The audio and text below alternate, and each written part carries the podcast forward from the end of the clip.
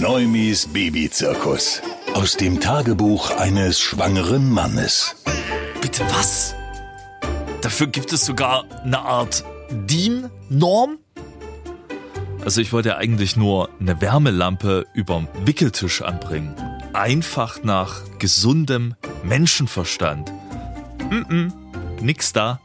Die Lampe muss mindestens 35 cm Abstand zur Decke betragen, mindestens 20 cm zur nächsten Ecke und natürlich auf dem Millimeter genau einen Meter Abstand zum liegenden Kind haben.